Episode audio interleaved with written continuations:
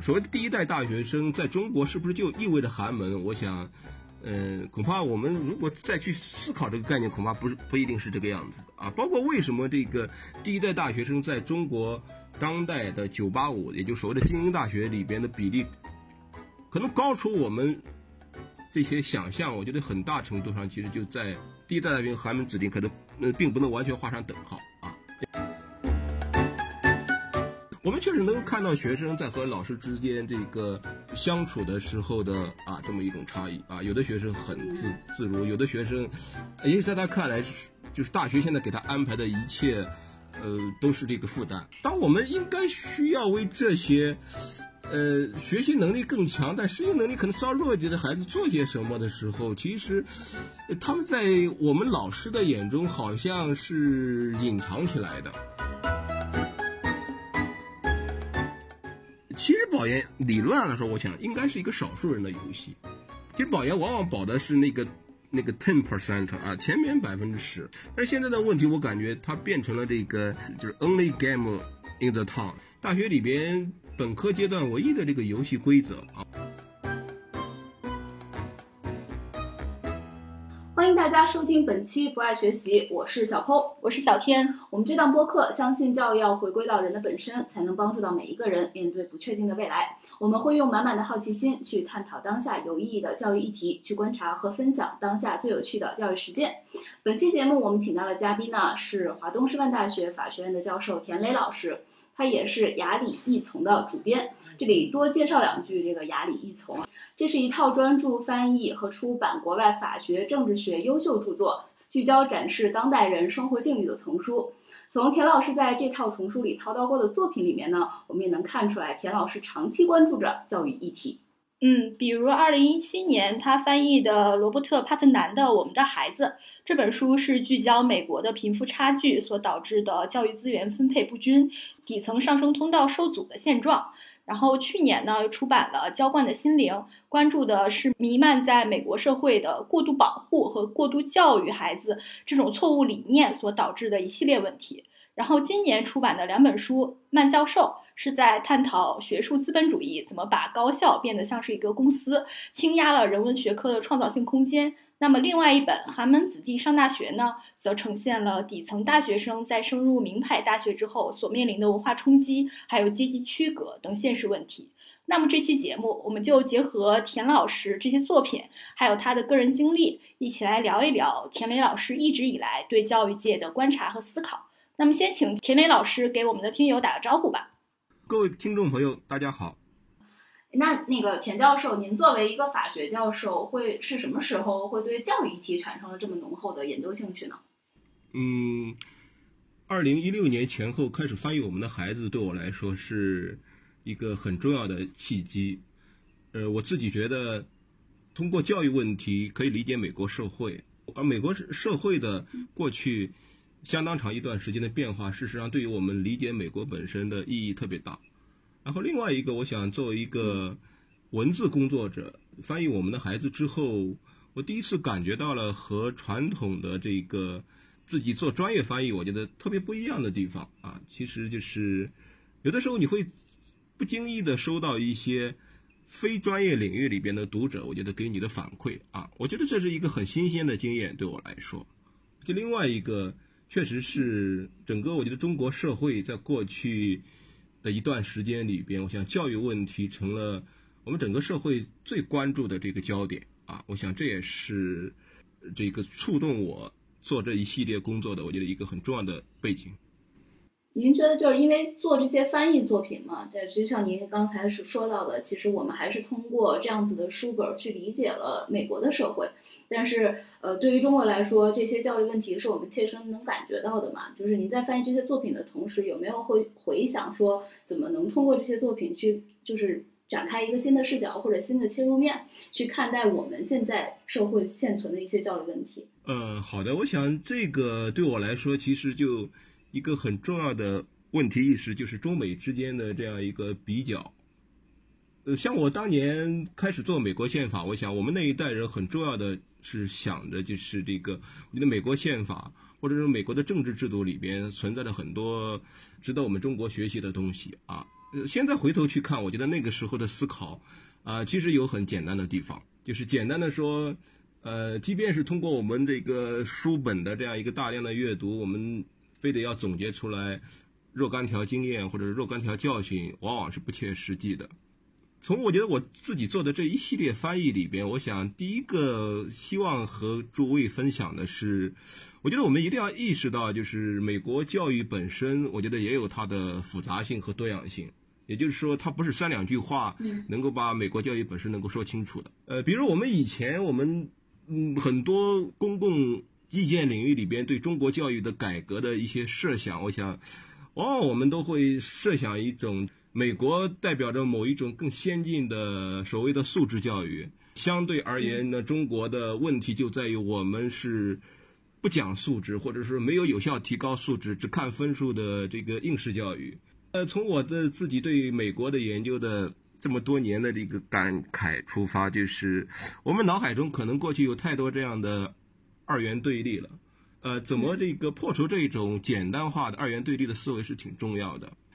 我想，我们至少都会可以能够赞同一种前提，就是我们不能简单的就教育来谈教育。我觉得中国这样，美国也是这样啊。就是说，你要理解一个国家、一个社会、一种文化的教育，其实要必须放回到一个更普遍的或者社会和文化语境里边啊。呃，从寒门这本书来说，其实有一个东西，就是有一个细节，我自己觉得很有趣。我当时翻译的时候，就是他讲的有一些这个穷人家。呃，出了第一代大学生之后啊，有个别的父母啊，不是全部都，个别的父母事实上是非常反对自己的孩子去上大学的啊，在他们的这个呃思维里边，就是孩子去了一个遥远的地方上大学，就是抛弃了他们这个穷人家庭。我想这对中国的家长就是一个基本上很难理解的事情。还有大学的学费啊，对于这个呃学生，也就是青年一代人，到底形成了多大的负担？这个我觉得在中美之间差异很大的。当然，我觉得也有它的相似的地方。啊，比如你们前面提到了我们的孩子浇灌的心灵，然后再到这一本《寒门子弟上大学》，呃，我我从我自己的角度来说，我就觉得好像这就像三部曲一样啊。虽然这三本书在美国的语境里边就是三本书啊，就是三，没有任何之间没有任何关系，但是我想这三本书都有一个特点，呃，我也收到了一些这个读者的反馈，就是，呃，这确实讲的是一个美国故事，但是他们很。读到很多的情节，读到很多的地方，都会觉得，呃，很多内容似曾相识，相识，啊，你比如像帕特南，我觉得这一本书，呃，我就谈到了这个呃不平等啊，或者这个阶级固化在美国社会中的发生，呃，浇灌的心灵，我想里边也有类似的，包括寒门子弟啊，呃，如果最后做一个归纳的话，我想说是这个。我觉得一个不能做简单的类比，在中美之间，我们有太多这个文化传统、政治制度啊和社会语境之间的这个差异啊。但是另外一个，我想就是，呃，作为一个现代社会，我们确实都面临了很多普遍的问题。如果完全是不可沟通的，我觉得翻译这个工作其实也是不可能的嘛。嗯，那那您刚才也提到了，就是说《寒门子弟上大学》这本书里面能感受到，就是美国的。高校，尤其像常春藤这种比较精英的学校，其实他们都是私立学校嘛，然后就学费非常高昂。可能如果我们作为一个底层，或者说一个平民阶层，然后进阶到这种精英学术机构，但我们可能就要就背负着沉重的这种学费负担，或者说用大学贷款的形式。因为我最近也读了一本书，就是呃叫《东京贫困女子》。他其实讲了很多，就是外地人来东京上大学的女生，然后她可能要还这个大学的贷款还到四十多岁，然后我就觉得很震惊。然后因为我觉得我在我们国家好像就是这种呃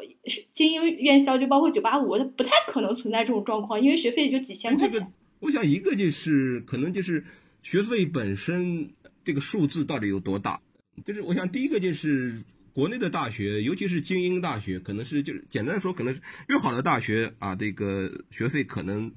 啊，它并不会随着这个它所提供的教育资源而非常急剧的这个增长啊。我想另外一个真的就是不同的这个文化传统下啊，对中国的大学生来说啊，我想就是那即便出生在一个啊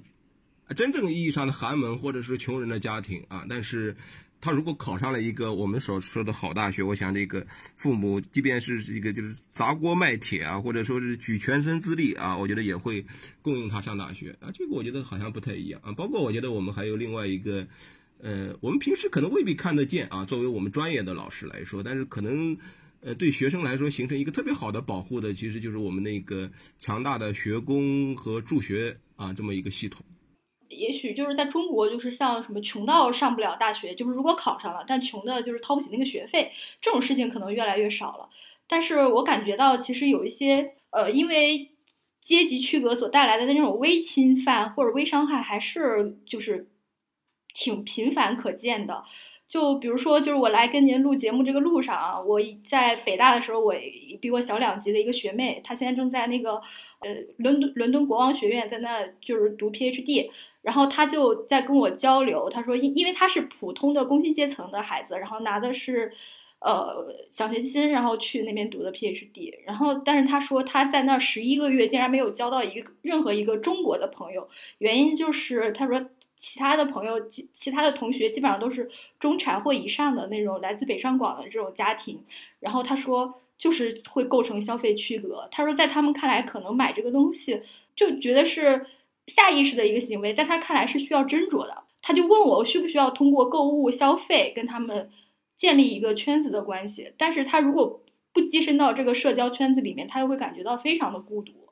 啊。然后，那其实我我我上大学的时候，我有一我有一个发现，就我发现北大的同学特别喜欢在咖啡馆里讨论问题，就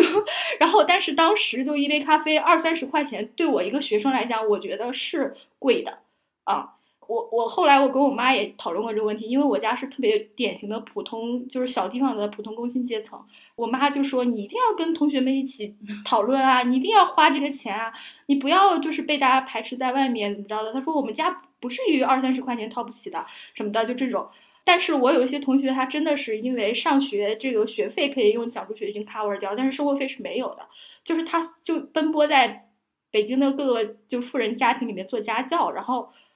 就是，所以就跟同学的这种社交很少。其实就是因为《寒门子弟上大学》这本书也聚焦了这些问题嘛。然后您就如何看待这种，其实就是在社交生活中所体现出来的这种困窘？嗯，听你这样讲，我想你读寒门一定有很多的这个感慨和感触。呃，这个 也确实体现了，我是觉得，在我们当代这样一个呃大的这样一个时代背景下，其实。呃，青年人的成长在很多地方，我觉得面临的问题都是相似的。《寒门》这本书你们都读过，就是我想它，呃，一个最大的一个理论观点就是，简单的说，应该就是穷孩子在他看来分为两类，啊，一类他把它叫做“寒门幸运儿”。其实“寒门幸运儿”是这本书英文版的标题啊，当然我做了一点点小的引申，翻译成“寒门子弟上大学”。呃，另一类呢，其实叫做双重贫困生啊。当然，他在这个书中做一个区分的标准，其实就是说，这些人都出生在寒门啊，往往是家里的第一代大学生。但是他们最大的区别是在于，这个寒门幸运儿在大概初中升高中的阶段啊，获得了社会上提供的某一种奖学金的机会啊。其实也就是在他的高中阶段啊，也就是他在大学前的那么一个。呃，三年左右的这样一个求学阶段是在美国精英的私立中学就读的，所以说他们到了大学之后，他们对大学的这样文化空间，其实他们并不感到陌生，因此他们的融入会变得非常的容易。而双重贫困生呢，就是其实就是一直在自己这个衰败的社区啊，这个破败的公立中学啊读书的，所以到了大学之后啊，他们这个最大的问题是录取啊，并不代表着融入。我想这个所谓的双重，其实说得很清楚啊。我觉得这双重，一个是经济，另外一个我觉得是文化啊。我自己想，如果从中国话、中国语境里面表述这个，我觉得一个就是经济上的穷，我觉得另外一个就是文化上的困。嗯，我自己从我自己的这个观察的角度来说啊，特别想给诸位分享的，就是，但是前提我觉得我还是要做一个声明，就是。因为我并不是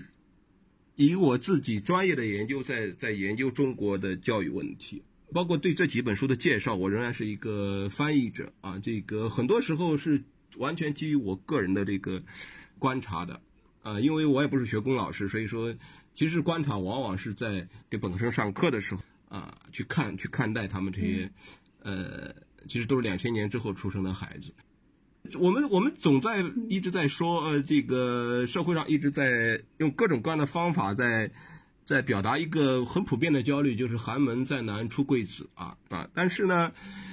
即便我觉得在中国当代的九八五，我觉得无论我个人的观察，或者是在我自己的课堂上，我觉得我做的那种没有任何抽样性的这样一个小调查，还是我据我了解的，我觉得一些专门的学者做的这个调查，我讲就是。嗯，当代中国大学，也就是这些九八五大学里边，我觉得第一代大学生的比例仍然是相当高的，啊，我想，呃，过半数事实上，呃是没有问题的啊。嗯，我我也需要指出的就是，我觉得第一代大学生其实是一个美国人发明的概念啊，所谓的 first generation college students。呃，我觉得在美国，他可能相对来说就可以基本上就可以所谓的第一代大学生，基本上就可以指代这个寒门子弟。但是在中国，我们用这个概念，好像它的好处是在于，就是我觉得它作为一个概念，它的测量指标是很清楚的，也就是你家、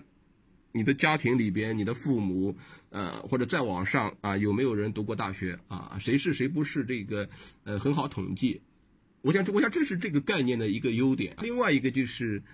所谓的第一代大学生在中国是不是就意味着寒门？我想，嗯，恐怕我们如果再去思考这个概念，恐怕不是不一定是这个样子的啊。包括为什么这个第一代大学生在中国当代的985，也就所谓的精英大学里边的比例，可能高出我们这些想象。我觉得很大程度上其实就在第一代大学寒门子弟，可能呃并不能完全画上等号啊。因为我想现在的大学生。呃，基本上已经到了二零零二、二零零三年出生的啊，他们的父母，我想过，基本上可能在一九七五年前后出生的居多。他们的父母事实上是，呃，如果参加过高考，事实上是他们的高考的时间是在九十年代初，也就是是在中国的大学的扩招之前。啊，在这个意义上来说，我觉得就是他们的父母并不因为没有上读大学，而可能。就是我们所说说的这个寒门，或者说是那个呃穷人啊啊！我觉得因为那个时代可能是，或者说是一个张华、李明这个呃都有美好前途的这么一个时代啊。所以说我自己的感觉就是，刚才你们有人讲了，就是留学，我觉得留学是另外一码事儿。呃，我我只能就我自己的观察啊，我身边的这个我的视角所及里边的，我觉得这些学生。我觉得在中国的985大学，目前来说，真正在经济意义上的一种绝对的穷啊，我觉得这个在学生中间应该是特别特别少了。就好像那个杰克在《寒门》这本书里面所讲的，到了春假期间，呃，吃不饱饭，呃，甚至饿晕在自己的宿舍里边啊。我觉得可能中国的读者，呃，读到这儿，我自己的理解，我觉得可。我感觉也许会觉得有一点点那个这个匪夷所思，呃，也许我有点想当然了，在这个上面啊，我觉得可能特别重要的是，是文化上的困，啊，包括我我们从去年开始讲的小镇做题家，啊，九八五废物啊，啊，其实我们再去想一想，啊，小镇做题家其实表达的确实就是文化上的困，啊，在这个意义上来说，其实它很精准。啊，我想其实他把小镇就理解成一个，呃，其实是一个缺乏文化资本的地方，或者缺乏高质量文化资本的地方。当他自己把自己设定为来自于小镇的时候，与他相对称的就是我们高等教育资源啊啊九八五云集的这个北上广。这里边我觉得有个特别有趣的地方就在于。我想从布迪厄提出来这个不平等的再生产啊，这个提出来这个文化资本之后，我觉得文化资本在一个具体的社会啊，在不同的文化传统中，到底什么构成了文化资本？或者说，到底哪些维度上的不平等可能是这个社会最最重要的这个文化资本的不平等？我觉得这个其实是需要每一个社会的社会科学的研究者其实去。去进一步操作的概念，像啊杰克的话，我觉得他可能在美国社会，我觉得落实了这个概念啊。我觉得在美国可能这个特别清楚。其实文化不平等首先是个阶级问题，啊，也就是他的第一代大学生寒门子弟，其实几乎非常完美的对应了，呃，就是他们父母的阶级出身。但是在国内，我有的时候好像总感觉，最近在想，小镇做题家啊这个概念的成立，其实我觉得它可能是一个城乡上的一个差异。你是来自于城市，你是来自于北上广，还是来自于呃，比如西部县城啊，西部某个呃比较偏远的省份的某一个县城？我会觉得您说到的这个文化上的困，其实会让我想到它是有两层。就一层，比如说像小镇做题家，就是我理解它可能是一种就是精神境界上的就是沟通的一种的困境，或者就是说我们彼此是没有一套共同的语言的。但是还有另外一种可能是文化消费上的一些困，就比如说。当然，在一个大学，在一个现今中国的九八五大学里面，可能像您所所说的这个经济上的这个穷困潦倒，是我完全上不起学，就是然后我吃不起饭这种的，因为一些坚实的保障，然后可以就是没有那么成问题了。但是确实，比如我在我再去想的话，如果我是来自一个小地方的人，然后当我的同学可能他们的精神生活是接下来上完课去看一场六十块钱的电影。但是对于我来说，可能这笔钱就已经不在我的预算范围之内了。我觉得这好像是两层的，就一层是文化消费，然后一层是我感觉精神境界上的一种，就是共通的这种的语言和交流吧。嗯，哎，我觉得你这个，嗯，对这个概念的，我觉得你的解析，我觉得是是是是对的啊。包括呃，杰克在他书中，他其实。呃，第一章啊谈到了这个文化冲击，但是它其实第一章的最后，它其实有一节就专门讲的是这个，就是来自呃富家的大学生的一些自觉或者不自觉的炫富行为啊，自觉不自觉的炫富行为。是因为尤其是在大学里面，就是大学其实某种意义上来说，它已经不是在像初中、高中那样，大家可能更多的是就是朝向一个。呃，比较清晰的一个目标。大学很大一部分其实是和社会已经进行了很很很高层次上的这个融入嘛，所以它就像一个社会一样，或者说你马上就要出社会，就社会的一个预演。对对对，所以它在这里面出现的人际上的一些关系啊，包括对这个你认为什么样子的价值，就是什么样子的东西是更有价值的，我觉得就是整个对人的这个冲击其实是非常大的。嗯。就是价值观的一些，就是不同的那个差异，也会呃分层分得很明晰。就我我来表，就是讲一下我对就是这本书，就像田园老师刚才提出来的，就是经济上的穷和文化上的困的理解啊。其实我我我呃我就非常认可您说的，就是在九八五高校里面，所谓这种经济上彻底贫困潦倒的，我觉得基本上这个数据可能是无限接近于零的。就是因为我看到这本书里面一些事件，我也是一种非常强烈的文化震惊。就是他因为学校在春假的时候宿那个食堂不开放，所以有些学生就是穷到饿肚子。然后，但有有有的女生，她就认识到在约会的过程中的两性的这种社会期待的不同，所以她就在春假来临之前频繁的安排一些约会，然后让男性就是付买单，对买单，然后。让自己就逃过这段时间的这种，呃贫困期，然后但是这也可能在另一方面也导致性骚扰或者一些性侵犯啊这些事件，然后我当时就觉得啊怎么可能会有这种事情？就是我难以想象这种事情可以移植到中国的高校，呃，然后那其实文化上的困窘，我觉得这个是比较显现的。然后因为其实我是一个可能被认为是标准意义上的小镇做题家，就来自于小地方，然后就是除了。就就会学习，然后就是跻身呃，就是名牌高校，然后，但是就是如果用布尔迪厄的这个意义上来讲的话，我觉得他这个，呃，我我觉得这个小镇做题家这个称号更就是最大程度上其实是打击了像我这样一个群体里面的这种社会声誉，就是他会让很多人认为你们这群人就是你们就是会做题，你们就是会考试，但是你们并不善于社交，你们。没有那么多的那个什么长袖善舞，然后你们，呃，也没有充沛和丰盈的精神世界啊，然后你们，呃，也极具的功利啊，就类似于现在很多的什么，比如说穷困的恶毒女配，再比如说那种什么叫什么什么男凤凰男啊，凤凰男 啊，类似于这个群体，我觉得就是不断的把穷人污名化啊，就是跟现在很多的流行词语一样。那其实确实，我身边有一些非常家境窘困的同学，他的确是在上学的时候退出了这个学校的这个社交生活啊，也因为他就是不管是喝咖啡还是看电影，或者社团社团活动，对他来讲都是一些负担。那他就是在退出了这个校园生活，在很大程度上导致的结果是，现在毕业了，我们班很多同学可能跟他并不熟悉，所以在以后的择业或者说在这个呃大城市安身立命来讲的话，他可能就会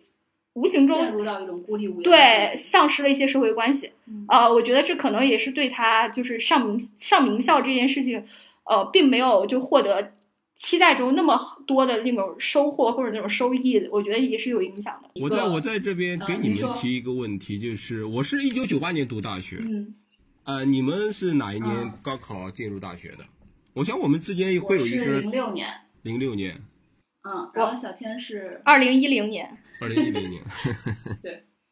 可能就对对，就会越来越固化嘛。你那会儿可能还是会觉得就大家很平等，或者说大家的阶级区隔就差不多啊。那会儿，但是到我那个时候，我就会意识到有有区别，因为我上大学第一天，我那个室友他就带了很多 LV 进来，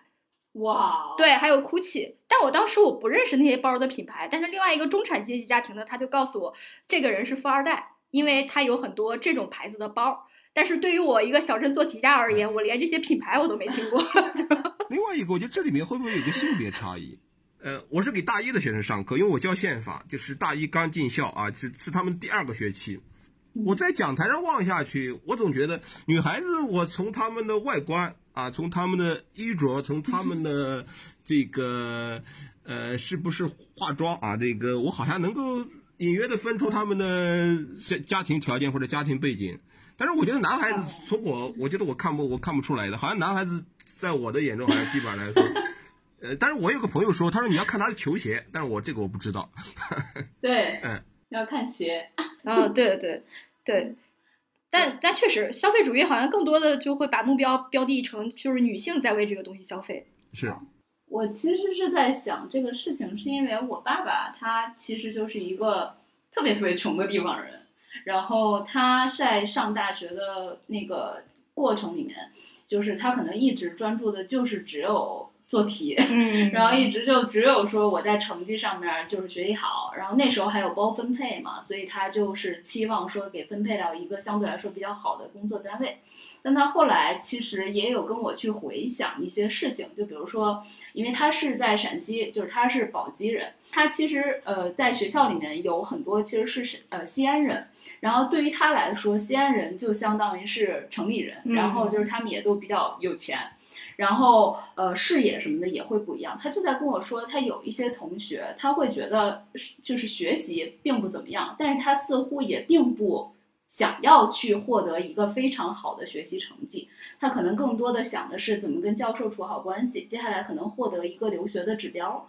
然后后面呢，他们可能我爸爸就跟我说，你像他们的人生可能就展开的更为。呃，波澜壮阔一些，就是可能后面就去了好几个国家，然后后面现在可能在某一些呃，就回到国以后，有的可能在一个呃大公司担任高管，有的可能就在这个呃一个学校，可能整个就做了系主任啊，这样子的都有发生。我爸爸就会说，哎，他就回想说，你看，其实。你在学校里面，我当时的那个整个的那个世界就 是做题，但是确实现在你去回想看他们这些人，你会发现他们从最开始和你的那个想法的起点就不太一样。就是田老师自己有，就是对这个问题 有什么思考过吗？我还挺想请教一下。正好我爸爸的年龄，然后您参加这个这个大学的这个年纪和我们正好都是三代。嗯，呃，我觉得你刚才讲的特别有意思。你刚才在讲的时候，我就一直在想，就是我们还是可以从小镇做题家这五个字开始在思考这个问题。我刚才说了啊，我们之前说的是小镇啊，我想这个呃和小镇相对称的北上广啊，我觉得这里面有一个文化资本在城乡之间的这个不平等啊。当你从小镇到达了这个北京的高校之后。你受到了极大的冲击，你不理解身边所发生的很多的状况啊，你不知道什么重要，你不知道什么不重要。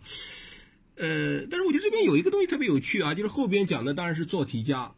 这样一个判断，我不知道能不能成立。我想从逻辑上是成立的啊，就是我觉得小镇做题家，我一直觉得，因为我也是个小镇做题家啊。如果按照这个这个这个标准来说啊，我觉得小镇做题家他一定是因为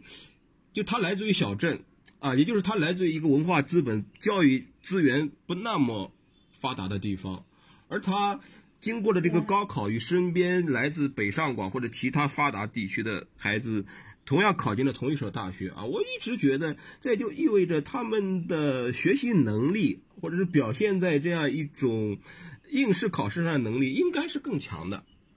啊，应该是更强的。嗯。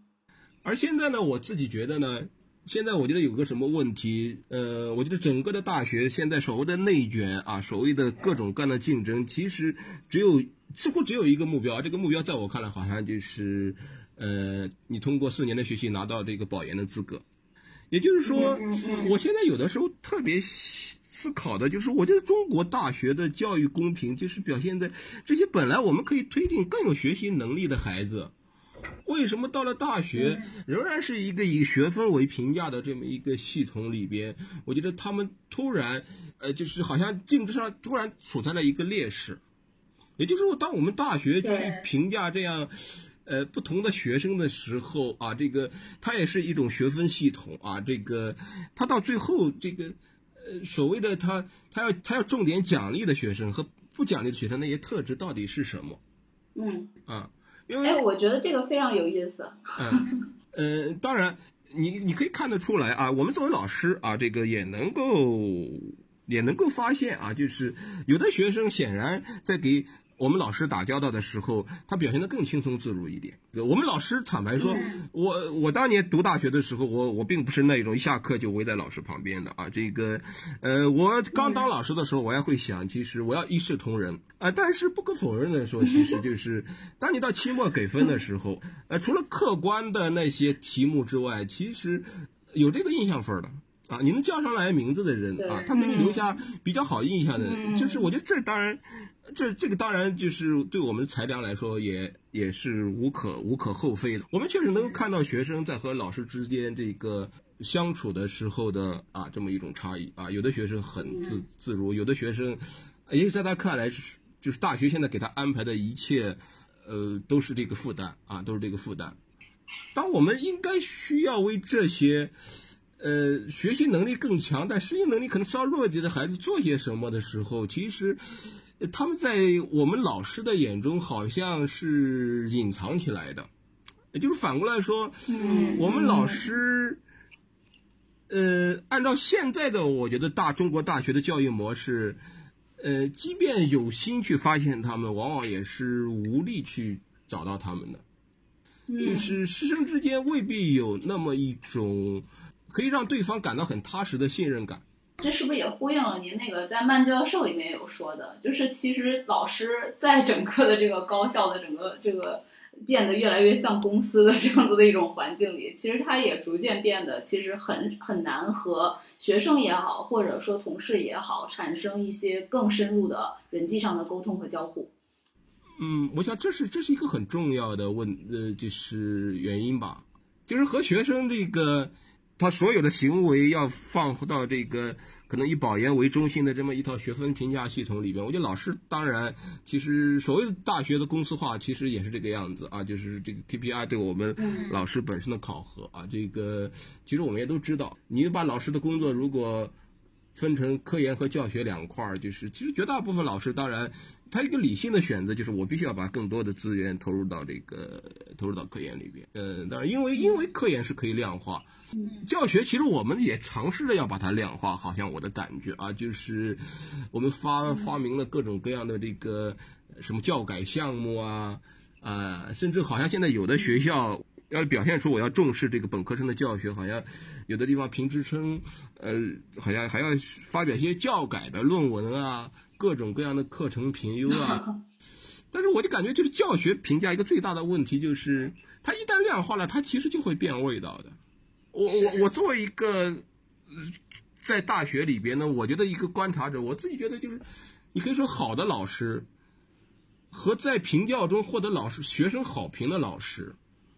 和那些你可能在教务系统里边被认为的好老师，我觉得他他最大的麻烦，他不是同一批人。嗯，是。哎，其实我刚才还想到了，就是呃，刨除说呃贫困的学生，他在精神上就是进到一个就是。呃，大城市以后，在这个高校里面会遇上到文化上的困，就是我也在想，其实不同的性格的学生也不一样嘛。就是因为您刚才说的这个隐藏着的一些人，突然让我想到了，我想说，我其实，在上大学的时候，我会认为我成绩也挺好的。嗯，然后我其实，在性格上，其实我不是特别喜欢和老师打这种 层面的交道。嗯，然后我记得当时，因为我的 G 点是我们全班最高的，然后老师就有跟我说。呃，让我当班长，然后我就说不不不不，那我宁愿当生活委员，我觉得我还能卖点瓶子。然后，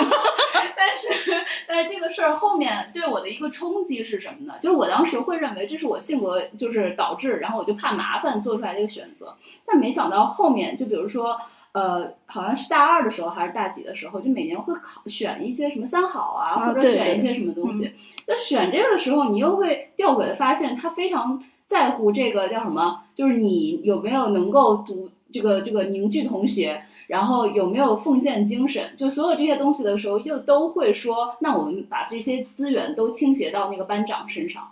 于是我当时就突然间觉得说，就是并不是只有学习好是 OK 的。确实，在大学里面，我为什么一再强调就是它是社会的预言？我就会觉得那一刻，我突然发现我在大一可能拒绝掉了某一个。呃，命运 就是某一个命运的轨迹，所以，所以，所以我才说，就是像包括我爸爸后来在跟我说的一些事情，我现在去回想的时候，也会在想，其实他也是在扼腕他和一些命运的轨迹错失的那个瞬间，就是当你很多价值在你脑中就是不断的这个堆砌的时候，其实很多时候，如果你没有足够的视野，你可能看不见每一条路，它其实是指向何方的。所以你就在那一瞬间做出来一个相对来说比较任性的抉择。我这边我插一下啊，我我自己觉得，但我觉得故事肯定往往比理论能呈现的其实要复杂很多啊。我是一九九八年考大学啊，但是我想告呃我我是从江苏省最北最北边的一个。地方啊，其实我也是县中的孩子啊，但是我要说一句，其实我不是第一代大学生啊，这个我父亲也是大学生啊，这个我觉得本身呢，我觉得界定一个人的身份有很多的指标啊，这个我觉得就是在这个意义上，确实，呃，你个人的故事啊，这个要比很多理论展示的要更复杂的多。其实我刚才打打断你们，我自己觉得呢，就是，呃，确实我们能够看到，我们自己作为老师能够。感觉得到啊，这个，呃，不同的学生他在给我们老师打交道的时候啊，这个啊，有些孩子很纯熟啊，有些孩子我大概感觉到可能很渴望，但是呢，呃，他可能也只能远远的这个望着你，因为他可能对这个东西他感到恐惧，或者是他觉得这个，呃，对其他人是一种不公平。自己我自己也可以讲一个故事，呃，前些年应该是那个时候我还不在华师大教书，我在重庆大学。呃，那个时候我在二零一四级的时候啊，呃，我我班上有一个学生，就是我当时觉得他很奇怪，他总会做一些让我感觉到呃莫名其妙的事情。但是过了几年之后，我我大概理解我，他所做的那些所有莫名其妙的东西的事情，可能是为了，也许吸引我的注意啊，也许让我要作为一个大学老师要知道他是个很努力的学生啊。我回过头来想，可能是这个原因。我觉得问题的复杂其实在于呢，你说如果说我们再回到保研，再回到这一套，呃，以学分包括各种各样的加分，到最后形成的这么一个 KPI 的考核中，我是觉得某种意义上，其实讨好老师，其实也表现的不是那么重要了啊，因为对于我们老师来说，对于整个的这个评价系统来说，好像我们也在追求某一种客观性的评价。啊，到时候一定换算成分数啊，因为如果不是这样的话，学院老师自己也会招惹到麻烦啊。但是呢，我现在在考虑的是，在那个裸分的基础上，到底是一个学生他做了什么样的项项目，而这个项目又能够换算成多大的权重？我觉得这个其实在我看来也是，其实很有意思的啊。就是他，如果说这里边有那么一些，我打个引号的腐败，我觉得这个腐败不是说他去贿赂老师，然后让老师给他了一个相应的一个一个好的成绩，而是说，其实说他还是就是他还是更加的去适应这一套，对他进行这个培养的系统啊。这个我觉得还是这个问题，规定动作上的加分项对对对，而且其实有坦白来说，这种规定动作，甚至很多时候就是也没有办法，因为毕竟我们都要有一个固定一点点的流程，对吧？就是在这个固定流程的每一个卡点上，其实有些人确实可能就是折在那儿了。就我我我我非常想说的就是，我拒绝了当班长，但是我觉得班长没干什么事儿。可是我作为一个生活委员，我真的是每。一个月会推着一辆三轮车、一辆板车去卖瓶子的，就是我觉得从这个真正的这个奉献来说，其实这个东西是我我会个人认为我奉献的是更多的。这个系统就是会把这个权重加到班长上，就是就是简单的说，这个系统它其实并不识别你的努力和你的这个呃你的成绩的。啊，对，嗯，对，因为这个这个这个系统就像一个表格一样。你的那些活动是填不进去的啊！其实对于很多时候，我们老师也是这样，对吧？我们老师也可以做各种各样的活动。我记得曼教授里边有一有一句话，他说：“你总不可能在年底写简历的时候，写今年的工作报告的时候，说我给一个我们学院今年新来的一个年轻老师聊天聊了一个下午啊啊！这个东西是写不进你年底的这个 工作总结里边的啊！这个也就是他一旦这个。”科层化了，其实它它整个系统是没法识别这个东西的，嗯，嗯，对对。其实我还想问一个问题，是刚才咱们也提到了，说现在的九八五的这个第一代大学生，我刚才其实您说到超过百分之五十，我当时还挺惊讶的，我没有想到是占这么大的比例。嗯，然后同时我也会在想说，OK，这帮人就是这些这个这个人群进到大学里来说，确实因为一些好的这种的呃经济上的保障，他们可能会摆脱了这个经济上的这个贫穷。嗯，可是呃这个百分之五十，我也会在想，因为呃包括就这次当然就教育双减的这个事情已经在落实和推行了，但在此之前，其实很多的呃教育资源其实。比如说课后的补习啊什么的，都是一些中产的这种的家庭去在给孩子去选择，嗯，所以我还挺 shock 的。我本来会以为就是，呃，大量就是现在九八五的这种的好学生，呃，就是进来的这种学生，其实他们可能已经不是这种呃家庭出身比较不太好的了。我觉得是在中国，就是你父母的学历并不对应于你的家境的贫贫富差距与否。嗯，就像我，我妈是我妈是职校，对我爸是大专，但是就是感觉在那个时代，只如果说你只生一个孩子，就是三口之家，你如果在小地方是普通家庭、普通工薪家庭到中产，我觉得其实都是可以供孩子去上补习班，或者都我觉得不太会因为经济维度影响到教育。嗯，但我会个人认为，这是因为你你已经是前一代的人了。就是我是会在想，就是这一代啊，这一代人他们会不会更多的被这个所影响？您会去思考这样子的问题吗？就是现在这一个代际，因为其实可能对于他们来说，更多的受到了这种课后补习。嗯，因为在我那个年代，就是这么一说，充满了就是中年的油腻感。就是在我那个时候，我觉得出来就是一般来说，其实。补补补习的人，或者说上这个提高班的人，还是相对来说比较少的嘛。嗯。但是在最近的可能五年之内，甚至八年之内，其实呃，课外的补习、课外的不管是培优也好，还是补差也好，都变成了一个特别标准的一个动作。所以我会在去在想说，这个其实就已经在和经济挂上钩了嘛。嗯，因为你肯定家长需要付出一定的这个呃金钱成本，然后去给孩子。呃，承担这一笔这个开销，嗯，所以我也在想，是不是这意味着这五到八年的这一批孩子和这一个这一个代际，可能他们对于上这种九八五二幺幺的名校，呃，就会更多的和他们本身出身的那个家庭的经济和财力状况有关。嗯，呃，我我我刚才提到就是中国现在大学的第一代大学生的比例，一个是我自己在我的课上。呃，我做的调查啊，但是我觉得这没有任何意义上的抽样，嗯就是在我课上我做一个很简单的调查啊哦。当然我也有呃嗯有朋友像复旦的陆一，他告诉我就是。嗯，可能在九八五现在大概是六七成的比例是第一代大学生啊，这个，嗯呃，也就是这个和我们的呃之前的设想不一样啊。但是呢，我也我也总在想这个问题，包括我在课上也会说，就是如果你每年都在做这样一个调查，呃，也许十年之内啊，每一年可能这个数字会在一个呃可见的范围内，这个一直在往下降，也有这个可能。我在想，其实当然，我觉得中国的高考是一个极其复杂的制度，但是这个高考制度怎么到底是怎么运转的？我真的是觉得这个，呃，我们也很难把这个高考这个体制的这个方方面面讲清楚，包括可能。呃，每个高校你们想，我觉得这是一个非常复杂、非常庞大的一个机器。就中国那么多高校，这个名额怎么分配到省啊？怎么录取啊？这个其实我们都有点说不清楚啊。所以说我我我我我现在做了这三本书的翻译之后，我特别，我每次都是特别想说，我我对中国的教育学者。教育学研究者有特别大的期待，我是觉得这些问题都是有待于他们给我们讲清楚的啊。就是在这个意义上，我觉得他们好像到现在为止做的并不那么好。就我就就我自己的感觉，我仍然是在想，我觉得中国在这个问题上，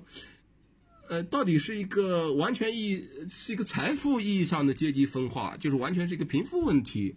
还是说是一个文化意义上的这个受过高等教育和没有受过高等教育的问题？呃，还是说其他的面向？我现在，我现在，我，呃我总觉得中国的来自不同省份的大学生，往往的表现不那么一样。也就是我总觉得好像中国很多大学生他有一个原来的地域文化，我就不知道怎么就是就渗入到他的那个学习的智商和情商中的这么一个表现。啊，就这样说，其实有点政治不正确。你好像好像是有这种网上叫什么什么什么地图炮一类的啊，这个，但是这个好像是从我们的眼中，我觉得好像有那么一点点这样一个客观的存在。包括我之前刚才谈到了，我觉得这个城乡差异啊，你看我儿子，呃，今年呃上海的基础教育是五加四，也就是小学四五年，初中他是上四年。我儿子今年刚刚上初中，我今天上午。呃，离开家之前，我刚刚帮他做的，帮他做的一件事儿就是，呃，选他的那个叫做课外拓展课，啊，大概就是这个意思啊。这个他在华师大的二附中啊，这个，呃，我帮他看了一下他们的课表，呃，我觉得那那些课表在在我看来，我是觉得，我在想，就是这样的教育资源，可能你到了小镇，啊、你到了县县中。呃，他是他是没有办法去提供的，可能我总觉得这个问题在中国可能还是一个城乡的差城，简单的说就是一个城乡的差异。就是我我我就在设想，就是，呃，如果你是来自西部县城的一个，哪怕你父母都接受过高等教育啊，和一个在上海闵行的一个呃，你父母都没接受过高等教育啊啊，这个，但是你在上海的不错的中学。你到了大学之后，哪哪哪一位更适应啊？我我我我相信这个，呃，可能是后后边一位。嗯嗯，其实县中的衰落，我觉得是一个，呃，其实是一个挺大的问题。对，嗯嗯。我觉得我们接下来就是谈一下就是中学教育吧。好的。因为其实因为，呃，因为我不是，也因为我是因为中考发挥失误，然后进了我们本地的一所二流高中。就是等于是一个四五线小城的二流高中，就可以想象，就是我我就是寒门这本书里面的标准意义上的双重贫困学生。就是我在上大学之前是没有读过任何名校的，也没有就是有任何就是所谓的这种呃学精英学术机构的这种预演或者说这种培训啊。那其实因为我我我我家里有个表姐，然后她是在。家是在县里的，但是他父母为了他上学，就让他来市里跟我在一所高中。啊，因为就他所说，县中的这个升学率是高考，就是在我们河南哈一个四五线城市下面的一个县，可能一年能上一个二本。然后，但是现在所有的优质生源不都流失到市里面吗？所以这个县中的办学质量就越来越差。然后，但是就是县中的学生，但是他们还是要在那儿上学，就等于其实是非常绝望的上学。就是您怎么看待现在这种县中衰落的这种现状？如果套用寒门这本书，我觉得我有点像这个小镇幸运儿啊，混搭一下。我九八年，我九八年参加高考，呃，呃，我成绩还不错啊。当时在我们县的中学里边啊，这个我考上了南京大学。就是现在回头去看，为什么说幸运呢？我不知道是不是普遍意义上都是这样啊。就是就是在我整个读高中的时代，我是九五年到九八年，似乎那是我们那个县中在历史上可能是呃，你可以说空前绝后。辉煌的那么一个年代啊，这个我考上南京大学，如果我没记错的话，其实我在我们那那一年文科里边的排名大概也就是第五名。我们那年没有人考上北大清华啊，就是文科，呃，有人考上人大啊。这个但但似乎从那之后，好像我每次回家，但是次数也不多啊，就就听到的就是。就是县中各种各样这个衰落的故事啊，这个在这个意义上，你觉得你是很很幸运的啊？这个可能早一点晚一点，你你并不有机会，或者就是至少在当时那个时间段考上南京大学啊。呃，就县中为什么衰落啊？这个我说真的，我我连观察可能都没有啊。有的时候，呃，听到一些故事，通常的一个讲法就是。就是本地优秀的生源啊，当然连带着师资啊，就是被大量的这个抽空啊啊，都集中在某一个地区的那种呃超级精英的中学。这这一切怎么发生的？我觉得我也说不清楚。但是我自己觉得，我觉得当年我刚才在想，我觉得当年我们县中有时就是二十多年前啊，接近三十年前，就是那个时候县中，我就在一个县城里边，它到底是一个什么样的样子？我就觉得可能县中那个时候比较好的就是，也许它最大的特点是和它所在的县有非常有机的一种联系。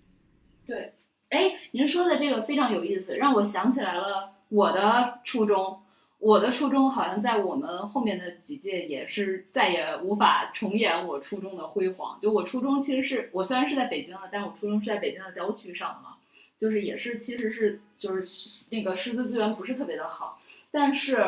呃，因为我们那个那个学校初中学校，它旁边就是家属区，然后所有的呃学生好像也都爸妈什么的彼此都认识，然后老师什么的也相当走的就比较近，所以就好像形成了一个有机体，嗯，就是在那个情况下，就好像大家更。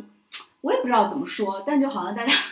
更愿意相信，在这个学校里面还是后面是有出路的，然后大家还是会好好学习的。逐渐后面后面就是因为这个郊区的整个这个人也在流失，然后很多人都跑到了城里去，所以这个地方就是它那个原先的那个有机体就就被瓦解了。于是后面我再回到以前的这个呃郊区那边去看，就是说这个学校越来越不行了。因为不管是老师，然后学生，嗯，走。但其实，在我看来，我也不觉得我当时那老师有有说多好，只不过就是好像有一种氛围，就是好像大家是在往一个方向走的，往一个方向涌的。你是北京的孩子，我相相信你的老师应该还是，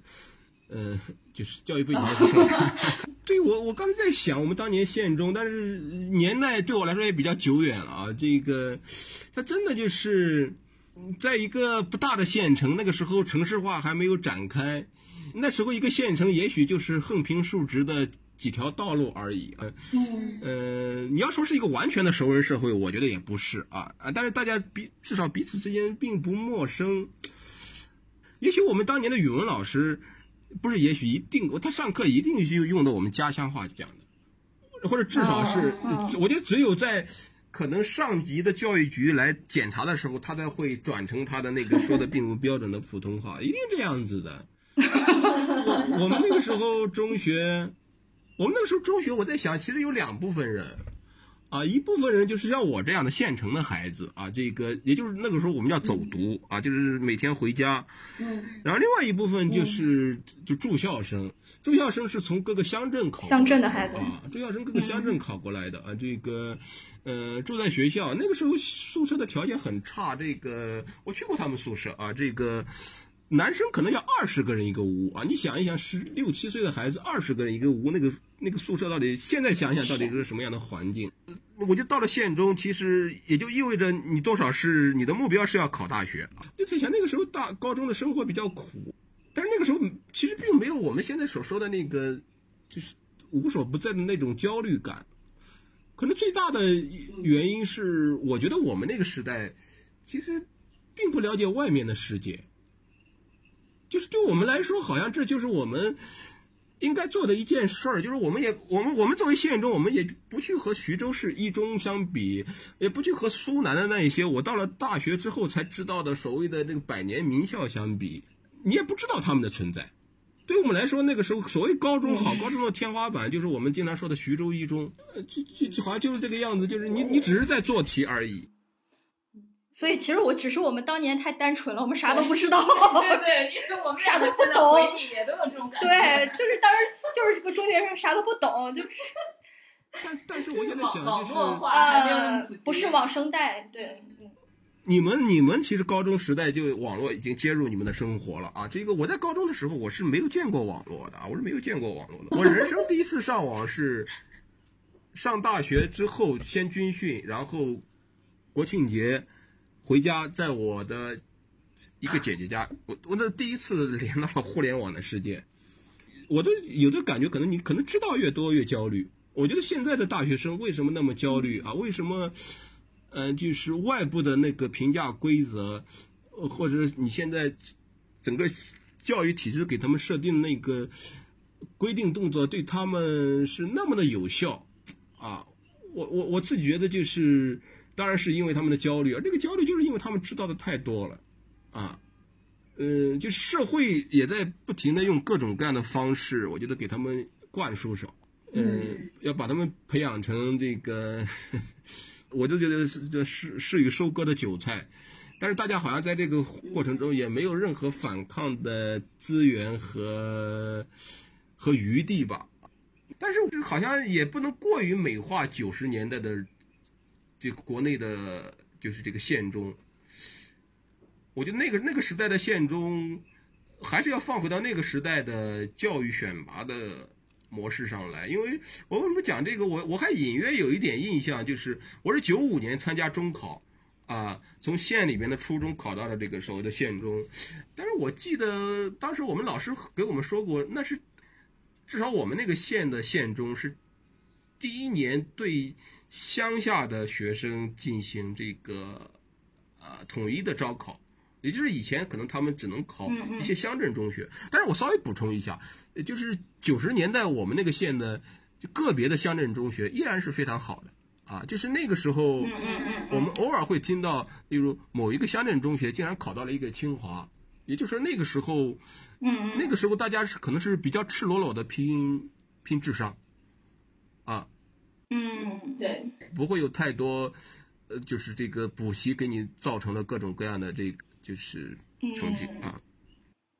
所以，其实我觉得县中的衰落，归根到底，可能还是资本的力量在发挥着决定性的作用。不管是对优质生源或者优质老师的那种挖掘啊，因为因为作为我们本地的二二流中学，其实我们是没有办法跟市里的一中在抢那个好生源的。但是我会用奖学金把县里的那些好学生挖到我们市这个市二流高中上上高中。另一方面还是城市化嘛，就导致了这种县城和乡镇的这种中空现象。因为现在很多去乡镇会发现，除了留守儿童，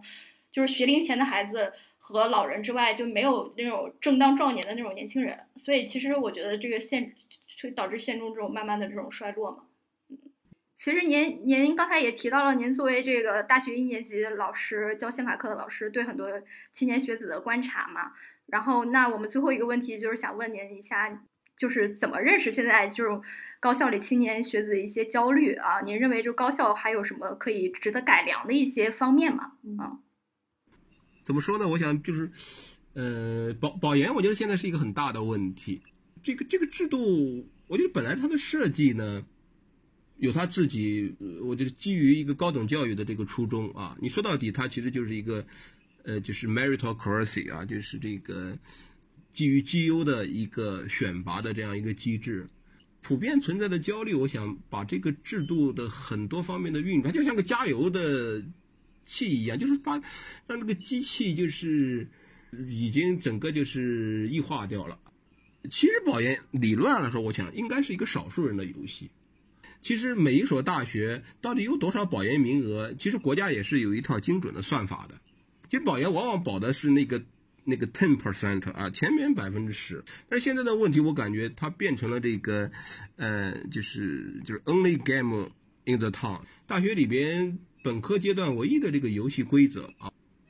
啊，一个只只是做最顶尖选拔的制度。把所有的学生啊，相当啊，绝大部分学生都卷进来了啊，而且另外一个呢，我想保研这个制度一个问题就是，就是 all or nothing 啊，你在这个名额里边，哪怕你是最后一名啊，那么啊，你拿到了这个资格啊，但是你在后边啊，哪怕是只是后边一名啊，意味着你大学前三年几乎所有努力的这个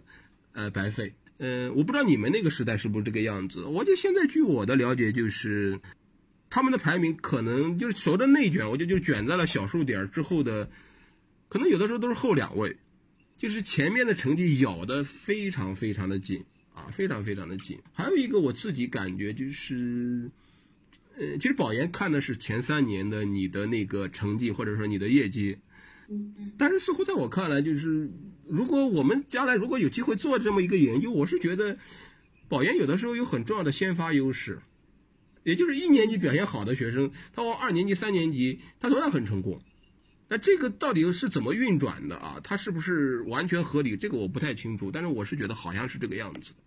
我觉得这个就把保研整个做的就是非常非常的叫什么？嗯嗯，就它影响了整个。从我们老师的角度来说，它可能影响了整个大学前三年的呃教学秩序。嗯，我我现在看我身边的学生啊，有一些学生，我觉得啊，就是他们等于在冲在了跑研的这个呃最前面啊最前面。我就冲到了最前面，我经常会鼓励他们，就是说，就是他们确实是很好的学生啊。我经常说，我说我不是在恭维你们，我也没有必要恭维你们，你你你比我们那个时候强太多了。呃，但是问题是在于。我我从我观察到的学生来说，我觉得他们当他们外推的时候，我觉得他们他们的结果往往令我比较吃惊，就是不成功的居多。我一直在反思为什么？我觉得他们都很优秀啊，他们都很努力啊，这个他们的这个基本功比我们那个时代都要更扎实。然后后来我大概我觉得能够意识到，就是就是好像当我在作为我们学院的评审老师来看。那些投到我们学院的那些保研学生的这个推免学生的简历的时候，其实我就会，其实就会发现，就是，就是简单的说，我们要在短时间内看大量的简历，决定把这个面试的名额给哪些人啊啊，其实这个规则就决定了，就是，也就是这个内卷，其实就是，可能就是前面的 ten percent 的这个内卷。嗯嗯啊，我觉得我觉得这个这个就是一个特别麻烦的一个事情，就是就是他们从小到大，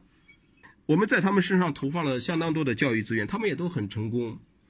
嗯从我们专业课的老师的角度来说，我觉得那个那个那个增量就已经很小了，但是在大家都在那个方向去努力。也就是你现在的问题，就好像你做体操一样，你的规定动作几乎是无懈可击的啊，但是你到了自选动作之后。你是一塌糊涂的，压根就没有任何的自选动作。在这个内卷时代，真的是那个 ten percent 的学生里边，我觉得至少十之八九，他的优秀都是一样子的，就是在在规定动作中反反复操练，做到了规定动作的完美无缺。嗯，但是你可能研究生阶段所要求的并不是这个东西，嗯，并不是这个东西。对，我觉得保研。过度的竞争之后，它一定会造成这个，就是同学，他更像竞争者，而不是一块儿学习的同龄人。嗯，我我自己现在另外一个观察呢，我觉得，因为现在种种的这个，可能说是具体的说，就像高校后勤的，或者说整个教育模式的安排，我自己觉得现在的大学生，就是。你一个系的或者一个院的学生啊啊，同一届的，其实大家彼此之间，嗯，并不是很熟悉，并不是很熟悉啊，呃呃，你像现在很多学校，呃，在推行这个呃书院制度啊，这当然是很好的尝试。你像我们那个时候，对吧？你是一个系的啊同学，你当然就住在一块儿啊。现在一个系的同学他不一定住在一块儿啊，这个当然有它的好处啊，就是呃你是法学院的啊，你同宿舍的有历史系的，也许有某一个理科的，但是我觉得另外一个很成问题的问题，其实就是他们很多人到了大二大三，就他们彼此之间的交往变得很少。然后我觉得这个可能和前面包括教官的心灵讲的很多的这个呃情况，我觉得也也有类似。我觉得现在的孩子指定是这个呃，在他们的这个意识里边，可能作为他们隐私存在的那个区域是越来越多了。我我有的时候觉得有一点其实很遗憾，就是我作为一个大学老师呢，呃呃，我尝试着在我可以分配给他们的时间里边，我觉得给他们，你可以说多做一些交流。啊，但是我的感觉就是，好像那个破壁啊，英文啊什么 i i ice break 什么什么啊，这个就其实变得是特别困难的一件事啊啊，就是你也会意识到，有的东西不能问啊，问多了可能就是微侵犯啊，我我我也不至于好像把自己卷入到某一些这个误会当中去啊，但是我真的觉得好的高等教育其实是基于这个，就是因材施教啊，基于这个老师，我觉得对你呃。下边的学生的这个，我觉得了解你，他他们不是说简单的一个学号，也不是说你能叫上他的名字，呃，就是对他们的了解啊。就其实其实反过来说，我们很多专业课老师也叫不上名字啊。但是我觉得他们确实，呃，通过种种努力啊，这个考到了九八五啊，这个就大学。老师的这个教育责任在到底在什么意义上发挥啊？我们现在有很多机制，呃，我们 A P P 都很方便。我知道现在我们这个，如果哪个学生愿意预约我们跟我们聊啊，这个我是参加了这样一个项目的，他们 A P P 上就可以预约。但事实上，好像给我的感觉其实落实的并不好。我们有很多便捷的手段啊，但这手段你怎么真正把它变成我觉得对这些学生有益的一种机制？啊，这个有的时候我觉得是有些距离的。好，非常感谢田来教授，这期播客咱们就先聊到这里。听友们如果还嫌不过瘾，想再追加或讨论一些问题，可以在评论区留言或者关注我们的微信号“不爱学习 Pod P O D” 那个 Pod，加入我们的听友群。如果您认为本期节目有点意思，欢迎分享给你的朋友，也欢迎大家订阅以及评论。谢谢大家，再见，拜拜。